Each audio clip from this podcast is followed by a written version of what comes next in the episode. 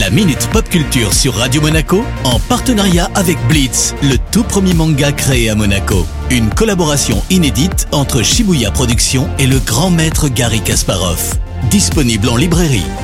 Salut Cédric, c'est la rentrée et on a besoin de se divertir. Salut Eric, salut à tous. Eh bien, on va commencer par une embrouille entre Apple et Epic Games, l'entreprise derrière le célèbre jeu Fortnite. Ça démarre fort. Que se passe-t-il, Cédric? Bah, comme souvent, une histoire de gros sous. Hein. Epic reproche depuis un certain temps à Apple de prendre une commission trop élevée sur Apple Store en tant qu'éditeur. Alors, on parle ici des traditionnels 30% qui sont finalement devenus normes hein, pour ceux qui détiennent les plateformes en ligne avec son business model, c'est vrai que Fortnite est bien entendu très taxé, mais ça reste finalement assez conforme aux habitudes du marché. Ça implique quoi cette affaire? Bah Alors c'est un peu compliqué. Hein. Epic a tenté le 13 août dernier de proposer une mise à jour de Fortnite incluant un système de paiement interne, contournant évidemment de fait le système mis en place par Apple. Bien sûr, Apple a pas du tout apprécié et a banni l'application en expliquant justement que ça contrevenait aux règles de l'App Store. C'est logique.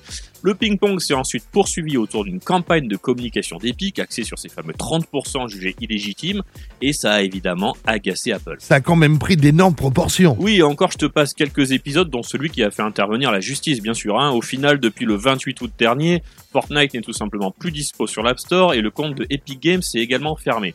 Alors les développeurs d'Epic ne peuvent plus travailler sur les mises à jour futures de Fortnite sous iOS et macOS, et les applications d'Epic Games ne sont plus disponibles sur l'App Store, même à ceux qui les avaient déjà téléchargées par le passé. Hein.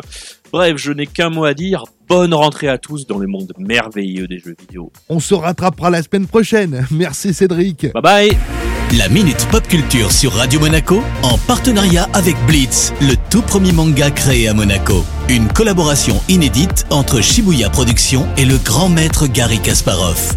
Disponible en librairie.